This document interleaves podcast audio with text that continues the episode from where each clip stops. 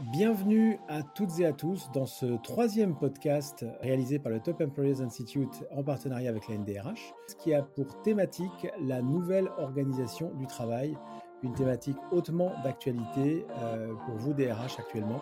Et euh, je suis ravi d'accueillir pour cela euh, Cécile Tricon-Bossard. Bonjour Vincent, bonjour à tous. Je suis donc Cécile Tricon-Bossard, DRH de Natixis. Natixis est un établissement financier qui rassemble 16 000 collaborateurs dans 38 pays. On est une filiale du groupe euh, BPCE. Nos métiers, ce sont la gestion d'actifs et de fortune, la banque de financement et d'investissement, l'assurance et euh, les paiements. Merci Cécile. Donc en ce qui me concerne, je suis Vincent Binetruy, je suis directeur pour la France du Top Employers Institute. Top Employers Institute, pour faire très simple, c'est euh, l'organisme international indépendant dont le métier est d'auditer et de certifier les meilleures pratiques en matière de ressources humaines. Alors pour parler de cette nouvelle organisation du travail, on va démarrer tout de suite par le première, euh, premier élément qui nous a semblé important, c'est euh, comment pérenniser, c'est tout ce qui tourne autour de la pérennisation donc, du télétravail et l'impact sur l'organisation euh, des bureaux. Au niveau du Top Employers Institute, nous, ce que nous constatons, c'est qu'il y aura plus de retour arrière sur le télétravail, c'est-à-dire que c'est une pratique qui aujourd'hui s'est quand même fortement démocratisée et donc le retour arrière sera très compliqué euh, si les sociétés souhaitent revenir en arrière, même si les derniers chiffres sont assez surprenants. Un premier baromètre qui est paru en avril disait que 80% des dirigeants d'entreprises de plus de 1000 personnes se disaient prêts à pérenniser le travail, mais seulement 23% dans les PME de, moins de 100 personnes. Donc ça démontre quand même la différence qu'il peut y avoir en termes de, maturité et, et de possibilité aussi d'offrir du télétravail à un certain nombre de collaborateurs. Et puis un autre chiffre qui, était surprenant, et pour le coup il s'agit bien d'une enquête ANDRH de juin 2021, donc de ce mois-ci, où 23% des DRH veulent que leurs collaborateurs soient de retour à 100% du temps au bureau au 1er septembre. Voilà, une tendance de fond euh, de pérennisation du télétravail, mais avec des chiffres quand même assez surprenants sur la façon dont tout ça va se faire. Bien entendu, il va être nécessaire à un moment donné de normaliser ce télétravail. Donc on sait qu'il y a beaucoup de négociations d'accords en cours, certains ont déjà été conclus, mais d'autres sont encore en, cours de négociation. Alors pourquoi euh, le fait de le normaliser? Parce que pour beaucoup de sociétés, tout s'est fait un peu du jour au lendemain l'année dernière, sans forcément avoir le temps de se poser les bonnes questions. En tout cas, de façon générale, parce que c'est vrai que pour les sociétés, euh, les entreprises certifiées top employeur, c'était une pratique qui était déjà très formalisée, puisque cette année, notamment fin d'année dernière et début de cette année, un top employeur sur deux, globalement, offrait une flexibilité complète des horaires et du lieu de travail à ses collaborateurs pour créer une culture de la confiance et de la responsabilisation. Alors après, c'est vrai que le rythme ne peut pas être le même en fonction des secteurs, des métiers, des types de population. Et après, euh, un 100% télétravail pour les métiers et les postes qui étaient éligibles, globalement, aujourd'hui, le consensus s'oriente vers un, rythme de 2 à 3 jours euh, de télétravail par semaine. Et là où il y a moins de 18 mois, globalement, euh, le télétravail pouvait être vu comme un privilège. Aujourd'hui, c'est finalement le fait de retourner au bureau qui, en devient presque un. Et puis, des points quand même qui sont soulevés et qu'il va falloir résoudre au niveau des DRH, bien sûr, c'est quelles sont les populations éligibles, quelles problématiques en termes de droit à la déconnexion, la prise en charge des frais domicile-travail si le salarié a décidé de déménager depuis, depuis mars l'année dernière, quid des accidents du travail à domicile, etc. Donc un certain nombre de, de problématiques qu'il va falloir avoir à l'esprit à un moment donné. Et, quoi qu'il en soit, dans, tous les cas, cela nécessite de redéfinir les activités qui vont être faites au bureau, celles qui vont être faites à distance, et ce, avec un impact finalement direct sur l'aménagement des locaux, puisque moins de bureaux individuels et plus d'espaces d'échange, c'est vraiment aujourd'hui euh, le motto globalement des entreprises quand, euh, quand elles réfléchissent justement euh, au mode d'organisation de, de demain. Alors Cécile, est-ce que vous pouvez nous expliquer justement où vous en êtes sur ces sujets d'actualité euh, au sein de Natixis? Bien sûr. Eh bien, chez, Natixis, en fait, la crise sanitaire et en particulier le, premier confinement euh, ont été un très fort accélérateur de, cette tendance vers la pérennisation d'un modèle de travail euh, hybride qui nous conduit finalement à travailler presque autant à la maison qu'au bureau. On a, dès l'été 2020, élargi l'utilisation de notre accord télétravail qui était en vigueur depuis 2015 euh, à la fois en rendant, en rendant davantage d'emplois euh, éligibles au télétravail, euh, mais aussi en donnant à de nombreuses équipes la possibilité de passer de un jour, qui était un peu la norme, hein, un jour par semaine, à deux jours de télétravail par semaine. Aujourd'hui, on a 94% de nos collaborateurs qui sont éligibles au télétravail. Au-delà de l'utilisation plus large d'un accord qui existait donc depuis maintenant de, un certain nombre d'années, on a proposé à nos organisations syndicales il y a quelques semaines d'étendre encore et d'assouplir encore le, télétravail en passant de 8 jours à 10 jours euh, par mois, en diminuant le, nombre de jours de présence obligatoire euh, au bureau euh, par semaine, et puis surtout en élargissant l'accès au télétravail à d'autres catégories que les CDI, puisque généralement c'était à cette population-là que c'était réservé. Là, en fait, l'ensemble des collaborateurs, les CDD, même les alternants, vont pouvoir faire du télétravail. Et puis on a également proposé, pour accompagner ce, mouvement, de prendre en charge un certain nombre de coûts, comme euh, par exemple l'acquisition de, matériel informatique, l'écran, euh, la souris, euh, un certain nombre de choses comme ça, et puis également d'ailleurs le, fauteuil. Voilà, au-delà d'une indemnité forfaitaire mensuelle de, de, 20 euros qui était déjà, qui était déjà prévue. La période qu'on vit aujourd'hui, qui est une période de, retour au bureau. Hein. On, la vit un peu comme une transition entre finalement un, régime de travail à distance contraint quasi euh, généralisé euh, qu'on a vécu maintenant depuis un certain nombre de mois, et puis cette véritable organisation du travail hybride qui a vocation à s'inscrire dans la durée. Et, cette transition, elle est importante parce qu'en fait, je crois que ce mode de travail hybride, il va vraiment nécessiter des évolutions dans nos modes d'organisation collective, des nouveaux comportements euh, des nouvelles pratiques, euh, tant pour les managers que pour les euh, collaborateurs. Parce que, évidemment, si les bénéfices du télétravail ne sont plus à démontrer, hein, ils répondent à des attentes très fortes des collaborateurs en termes d'équilibre vie privée, vie professionnelle, ils permettent de diminuer la fatigue. On sait quand même, et on, l'a vécu, on l'a expérimenté, qu'ils présentent aussi un certain nombre de risques le sentiment parfois de travailler plus, la fatigue nerveuse, l'isolement de certaines personnes, l'intégration des nouveaux qui est moins facile à distance, une plus grande difficulté à séparer euh, vie privée, euh, vie professionnelle. toutes les enquêtes qu'on a conduites en, interne ces 12, 12, derniers mois vont dans le même sens. Donc il y a une vraie transformation euh, à accompagner, même si aujourd'hui l'ensemble des métiers y compris ceux qui étaient très réticents au télétravail, sont aujourd'hui beaucoup plus positifs et prêt à s'engager dans, cette, euh, euh, dans ce mouvement. Cette évolution, elle a aussi eu un impact sur la gestion de notre immobilier, de nos bâtiments. Avec euh, cette perspective d'un recours beaucoup plus large au télétravail, on a revu très en profondeur notre schéma directeur immobilier. On a décidé de généraliser en fait une organisation en flex office avec un taux à 0,6, ça veut dire 6 postes de travail pour 10 collaborateurs. donc ça veut dire qu'on va libérer un certain nombre d'immeubles, on va faire des économies dans ce sens-là, mais on va aussi travailler l'aménagement de nos bureaux avec davantage de salles de réunion, d'espaces collaboratifs, des espaces bien-être, puisque euh, il va effectivement euh, falloir que le bureau soit utilisé différemment euh, de, par rapport à des, tâches que l'on peut faire à la maison tranquillement face à son ordinateur. Donc l'immobilier, c'est aussi un accélérateur finalement de cette, de cette transformation. Et puis pour finir, le travail hybride associé à ce taux de flex plus bas euh, rend indispensable le fait de se doter de nouveaux outils euh, pour gérer le taux d'occupation des, bureaux et la présence sur site.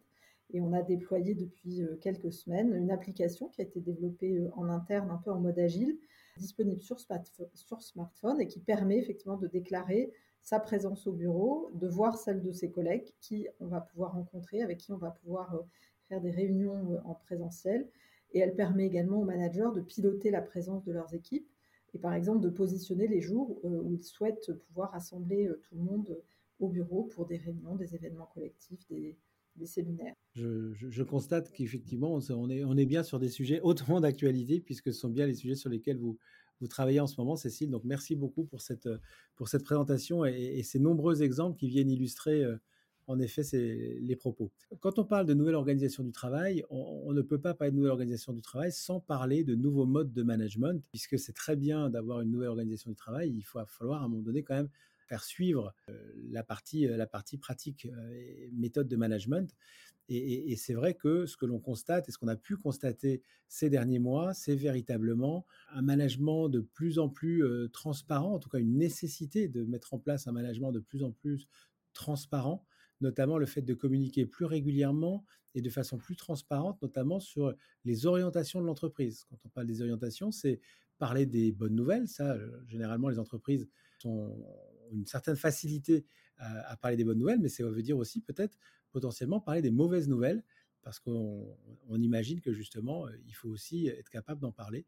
Et, ça, vraiment, c'est une, demande de la part des collaborateurs d'avoir ce type de management. Et puis, un autre élément qui, qui, ressort, c'est un management plus responsabilisant et plus autonomisant. Désolé pour le, néologisme, mais ça démontre bien en effet qu'il y a à la fois une nécessité de l'entreprise de s'appuyer davantage sur des collaborateurs toujours plus autonomes, notamment quand on est dans un mode de, fonctionnement hybride, mais c'est aussi une volonté et une motivation de la part des collaborateurs justement d'être beaucoup plus autonomes et responsabilisés dans leur job au quotidien. Et, ça, ce sont des éléments dont le management de la performance doit absolument tenir compte. C'est le fait, par exemple, de fixer des objectifs de plus en plus conjointement entre managers et salariés, et des objectifs, par exemple, qui peuvent évoluer en, cours d'année au gré des projets, finalement, ou de l'évolution de, l'activité. Voilà, donc euh, tous ces nouveaux modes de management qui viennent finalement renforcer et, donner corps à cette nouvelle organisation du travail.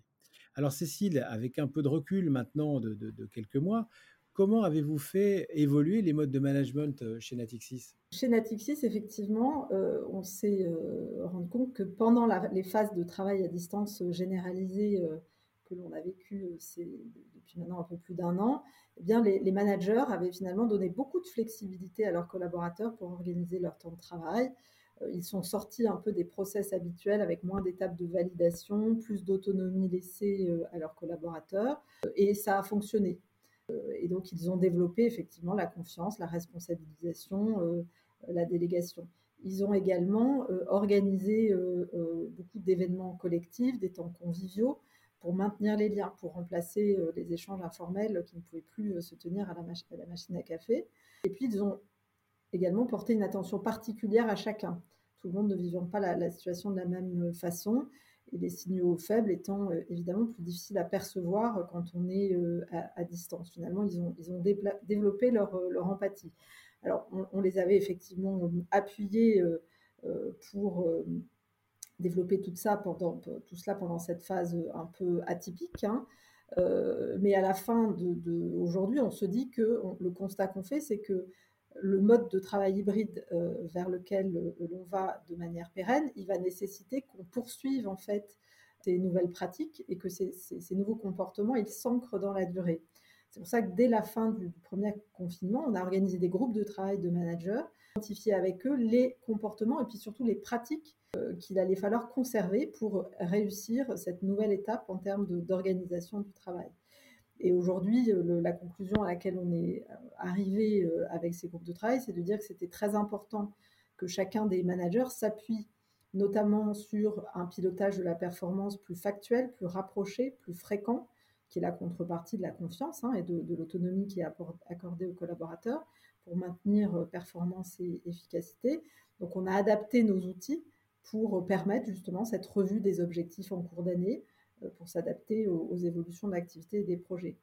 On leur a euh, également euh, indiqué qu'effectivement, ils allaient devoir investir davantage de temps dans la coordination, la planification, la priorisation pour organiser le collectif. Je, parlais tout à l'heure de, l'outil que l'on avait, mis à leur disposition pour pouvoir piloter cela. on leur demande aussi d'avoir une meilleure connaissance et une meilleure attention portée aux personnes, ça, c'est quelque chose qui est très important donc, euh, euh, à, poursuivre. Et puis, une, organisation plus volontariste du collectif pour maintenir les liens, garder un, cap commun. Euh, cela passe, vous l'avez dit tout à l'heure, Vincent, par plus de temps consacré à la communication, au partage d'informations. Le partage de, la vision, hein, il devient encore plus indispensable quand l'équipe est à distance pour garder le sens, pour s'engager dans un projet collectif. Donc tous ces comportements-là, ce, sont ceux qu'on a, identifiés euh, comme étant euh, vraiment euh, désormais prioritaires dans un cadre de travail hybride et donc sur lequel on axe le développement de nos managers. Dernier volet de ce podcast, on a parlé de nouvelle organisation du travail, de nouveaux modes de management. C'est finalement comment accompagner maintenant les managers et les collaborateurs dans ces nouveaux modes de management et dans cette nouvelle organisation du travail. Alors ce que nous avons pu constater ces, derniers mois, c'est finalement le fait que les RH ont été incités à intensifier finalement euh, la mesure du climat social avec la mise en place d'un feedback collaborateur plus systématique, permettant ainsi aux managers de capter, vous parliez tout à l'heure des signaux faibles, Cécile, c'est bien de ça dont on parle, c'est de capter davantage les signaux faibles, les ressentis des collaborateurs pour répondre plus rapidement à leurs préoccupations notamment en mettant en place des, enquêtes de type Pulse Survey. L'autre élément d'accompagnement qui a permis justement de, dégager du temps aux managers et aux équipes RH, soit dit en passant, c'est de digitaliser un certain nombre de services RH pour justement gagner en efficacité. Et ça, ça a été un élément qui, a été vraiment important justement pour, dégager du temps, autonomiser les, salariés et, les accompagner au mieux dans leurs requêtes quotidiennes. Et puis également la formation des managers à ces nouveaux modes de management, parce que je pense qu'on l'a tous vécu ces derniers mois, ces nouveaux modes de management nécessitent de nouvelles compétences, de nouvelles soft skills, de nouvelles maîtrises au niveau des, outils à utiliser, etc. Et, cette formation, elle est importante. Et, ça peut aller même jusqu'à le développement de programmes certifiants, qu'il s'agisse pour des collaborateurs à destination de collaborateurs ou de managers, afin finalement, parce que le côté certifiant, c'est ce qui permet aussi de garantir l'acquisition des compétences, mais ça permet aussi, et ça c'est un élément important dans des périodes un peu troublées comme celles que nous traversons aujourd'hui, de renforcer l'employabilité des collaborateurs et finalement la marque employeur en disant voilà ce que nous faisons auprès de nos collaborateurs et de nos managers pour les accompagner au quotidien au fait de passer au travers de périodes aussi complexes euh, que celles que nous traversons aujourd'hui. Alors Cécile, euh, qu'est-ce que vous avez mis en œuvre, vous, de votre côté, euh, chez Natixis, pour accompagner collaborateurs et managers? Depuis un an, effectivement, on a mis en place, vous les avez évoqués, des pulse surveys très régulières qui permettent effectivement de prendre le pouls des équipes et dont les, résultats sont partagés par les managers avec leurs équipes dans des, réunions d'échange de manière un peu systématique. Chaque métier peut poser les questions qu'il souhaite, en fait, hein, tous les, tous les deux, trois mois environ en rythme de croisière. Euh, l'objectif, c'est vraiment d'être au plus près des préoccupations et des réalités opérationnelles euh, et de mesurer, par exemple, l'évolution euh, du moral des équipes. depuis un an, la question a été posée à chacune des équipes de savoir s'ils avaient ou pas le moral pour qu'on puisse, encore une fois, piloter cela quand toutes les équipes sont à distance, en tout cas largement à distance. C'est une information qui devient complètement essentielle pour pouvoir réagir très vite et, bien comprendre les, euh, les, préoccupations et mettre en place les plans d'action euh, nécessaires. Euh, donc ça, c'est un premier point très important pour compenser la, distance qui peut s'installer dans un cadre de travail plus hybride. Deuxième point, c'est que l'on a développé un outil de feedback continu, justement pour être en capacité, pour, de, pour mettre en capacité l'ensemble des collaborateurs euh, de faire des feedbacks euh, à ses collègues, à son manager, euh, à des collaborateurs d'autres équipes, même que l'on se croise forcément moins physiquement, puisqu'on est moins au bureau. Donc on a à la fois appuyé le développement du feedback dans l'entreprise comme étant vraiment un outil de, développement et de travail collaboratif. Et puis, euh, à la fois pour les collaborateurs et pour, euh, et pour, euh, et pour les managers. Voilà, donc ça, ce sont les deux outils les plus emblématiques qui concernent l'ensemble des, des, personnes dans l'entreprise. Donc là, l'idée, c'est vraiment de pouvoir à la fois prendre le pouls et se faire du feedback. Et puis ensuite, les, managers, on l'a vu tout à l'heure, ils ont quand même un rôle vraiment essentiel dans la, dans la mise en place et la réussite de ces nouveaux modes de travail. On leur en demande beaucoup, en fait. Euh, c'est clair. Et donc, c'était important qu'on puisse vraiment mettre à leur disposition euh, des, parcours euh, de sensibilisation, de formation, pour qu'ils puissent jouer pleinement leur rôle dans, ce cadre. Donc, on est en train de déployer un, un, dispositif à la fois flexible mais actionnable par chacun des métiers en fonction de leurs enjeux pour accompagner le développement du travail hybride. ça démarre par des ateliers qu'on a appelé euh, New Ways of Leading, qui sont proposés à tous les comités de direction sur la base d'un cadre de fonctionnement qui a été élaboré pour l'ensemble de, l'entreprise, qui reprend en fait un certain nombre de règles du jeu communes qui vont avoir vocation à s'appliquer euh, partout. Euh, ça va permettre chacun des comités de direction d'être sensibilisé aux enjeux de, ces nouveaux modes de travail et puis de commencer à, travailler sur les postures hein, que chacun doit, doit développer. Ensuite, on demande à chaque manager d'élaborer avec son équipe des chartes de fonctionnement dans le cadre d'ateliers là aussi ad hoc qui sont animés soit par des soit par des coachs, soit qui sont animés en interne. c'est un exercice de construction participative qui est pour moi essentiel parce que c'est vraiment à l'image de la co-responsabilité sur lequel est basé tout le travail hybride en fait. Hein. Pour les, pour les managers, on, leur propose également des sessions de co-développement euh, pour partager euh, les problématiques euh, auxquelles ils sont confrontés et trouver des solutions ensemble. Et puis à partir de septembre, on va déployer un, module de formation managé en mode hybride qui, sera proposé à l'ensemble des managers de, l'entreprise. je crois que le, le travail hybride, c'est vraiment quelque chose de nouveau. On en faisait un peu, mais pas du tout à l'échelle de ce que l'on va connaître là. Donc on va aller euh, dans des terrains encore un peu inconnus et je crois que ce serait une erreur de considérer qu'on peut juste modifier à la marge nos façons de faire ou faire simplement un peu plus de ce que l'on faisait euh, avant. Euh, je crois que tout ce qu'on met en place, vise réellement à, réinventer nos modes de travail en restant performant et efficace tout en travaillant en mode hybride. L'objectif, c'est de, répondre hein, aux attentes de nos collaborateurs euh, d'un meilleur équilibre vie privée, euh, vie professionnelle. Euh, voilà.